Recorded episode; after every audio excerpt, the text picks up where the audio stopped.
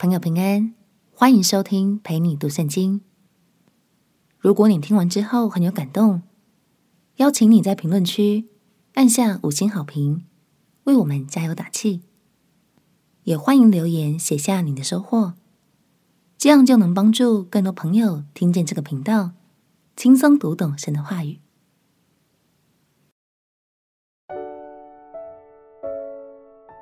耶稣的每一个足迹，都是爱你的证明。朋友平安，让我们陪你读圣经，一天一章，生命发光。今天来读马太福音第二十六章。耶稣基督是天父的独生爱子，他降生在这地，是为要洗净我们的罪，赎回我们的生命。从这一章开始到最后一章，鼓励你千万不要错过。因为马太详实记录了耶稣在地上的最后一段日子，他被背叛、被诬陷，直到死在石架上，三天后复活，成为了我们的救恩。让我们起来读马太福音第二十六章。马太福音第二十六章，耶稣说完了这一切的话，就对门徒说：“你们知道。”过两天是逾越节，人子将要被交给人，钉在十字架上。那时，祭司长和民间的长老聚集在大祭司称为该亚法的院里，大家商议要用诡计拿住耶稣，杀他。只是说当节的日子不可，恐怕民间生乱。耶稣在伯大尼长大麻风的西门家里。有一个女人拿着一玉瓶极贵的香膏来，趁耶稣坐席的时候，浇在他的头上。门徒看见就很不喜悦，说：“何用这样的枉费呢？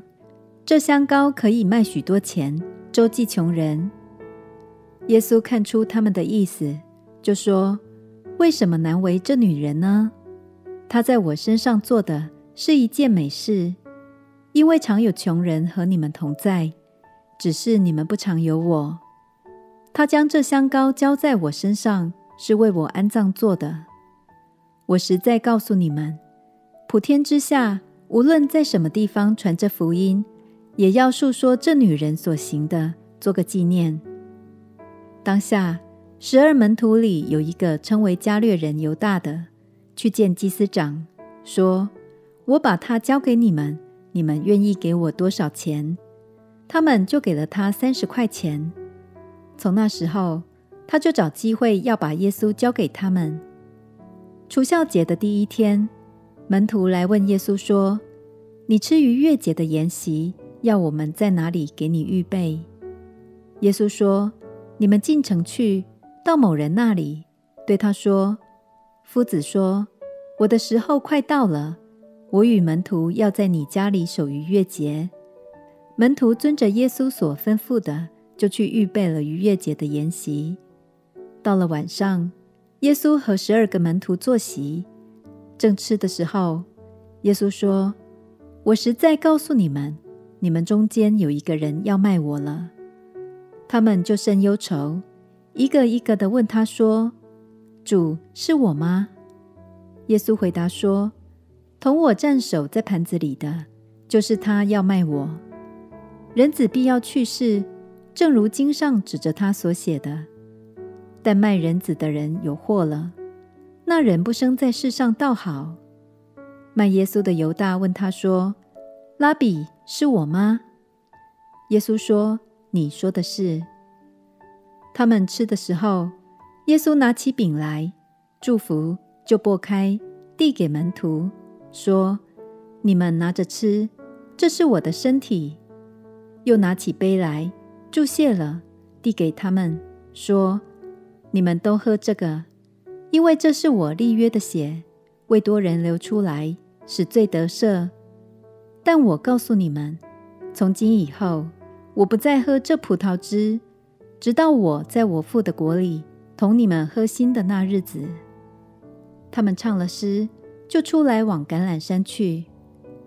那时，耶稣对他们说：“今夜你们为我的缘故都要跌倒，因为经上记着说：‘我要击打牧人，羊就分散了。但我复活以后，要在你们以先往加利利去。”彼得说：“众人虽然为你的缘故跌倒，我却永不跌倒。”耶稣说：“我实在告诉你，今夜鸡叫以先，你要三次不认我。”彼得说：“我就是必须和你同死，也总不能不认你。”众门徒都是这样说。耶稣同门徒来到一个地方，名叫克西马尼，就对他们说：“你们坐在这里，等我到那边去祷告。”于是带着彼得和西庇太的两个儿子同去，就忧愁起来，极其难过，便对他们说：“我心里甚是忧伤，几乎要死。你们在这里等候，和我一同警醒。”他就稍往前走，俯伏在地，祷告说：“我父啊，倘若可行，求你叫这杯离开我。然而不要照我的意思，只要照你的意思。”来到门徒那里，见他们睡着了，就对彼得说：“怎么样？你们不能同我警醒片时吗？总要警醒祷告，免得入了迷惑。”你们心灵固然愿意，肉体却软弱了。第二次又去祷告说：“我父啊，这杯若不能离开我，必要我喝，就愿你的意志成全。”又来见他们睡着了，因为他们的眼睛困倦。耶稣又离开他们去了。第三次祷告，说的话还是与先前一样。于是来到门徒那里，对他们说。现在你们仍然睡觉安歇吧，时候到了，人子被卖在罪人手里了。起来，我们走吧。看哪，卖我的人进了。说话之间，那十二个门徒里的犹大来了，并有许多人带着刀棒，从祭司长和民间的长老那里与他同来。那卖耶稣的给了他们一个暗号，说：“我与谁亲嘴。”谁就是他，你们可以拿住他。犹大随即到耶稣跟前，说：“请拉比安。”就与他亲嘴。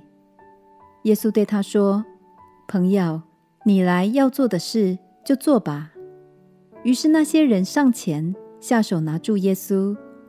有跟随耶稣的一个人伸手拔出刀来，将大祭司的仆人砍了一刀，削掉了他一个耳朵。耶稣对他说：“收刀入鞘吧，凡动刀的必死在刀下。你想，我不能求我父现在为我差遣十二营多天使来吗？若是这样，经上所说事情必须如此的话，怎么应验呢？”当时，耶稣对众人说：“你们带着刀棒出来拿我，如同拿强盗吗？我天天坐在店里教训人。”你们并没有拿我，但这一切的事成就了，为要应验先知书上的话。当下门徒都离开他，逃走了。拿耶稣的人把他带到大祭司该亚法那里去，文士和长老已经在那里聚会。彼得远远地跟着耶稣，直到大祭司的院子，进到里面，就和差役同坐，要看这事到底怎样。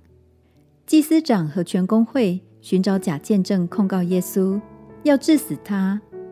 虽有好些人来做假见证，总得不着实据。幕后有两个人前来说：“这个人曾说，我能拆毁神的殿，三日内又建造起来。”大祭司就站起来对耶稣说：“你什么都不回答吗？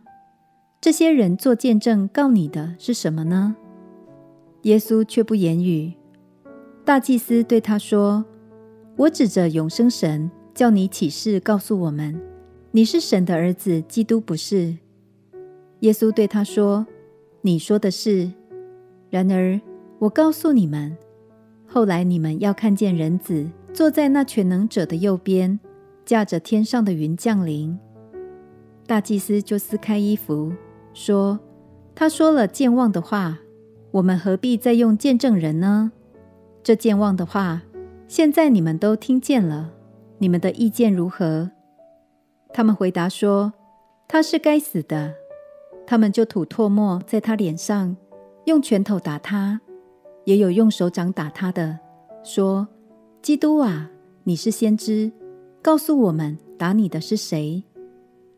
彼得在外面院子里坐着，有一个使女前来说：“你素来也是同那加利利人耶稣一伙的。”彼得在众人面前却不承认，说：“我不知道你说的是什么。”既出去，到了门口，又有一个使女看见他，就对那里的人说：“这个人也是同拿撒勒人耶稣一伙的。”彼得又不承认，并且起誓说。我不认得那个人。过了不多的时候，旁边站着的人前来，对彼得说：“你真是他们一党的，你的口音把你露出来了。”彼得就发咒起誓的说：“我不认得那个人。”立时鸡就叫了。彼得想起耶稣所说的话：“鸡叫以先，你要三次不认我。”他就出去痛哭。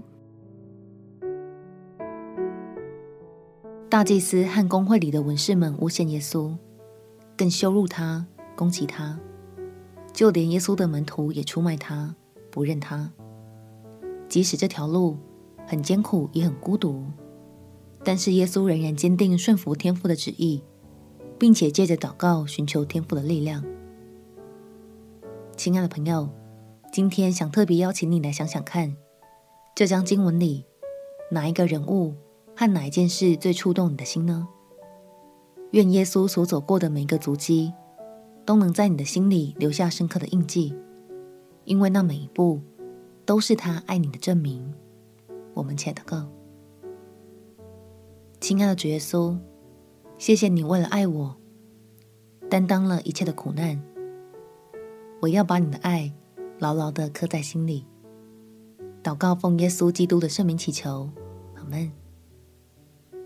祝福你的生命，处处都留下神恩典的记号。陪你读圣经，我们明天见。耶稣爱你，我也爱你。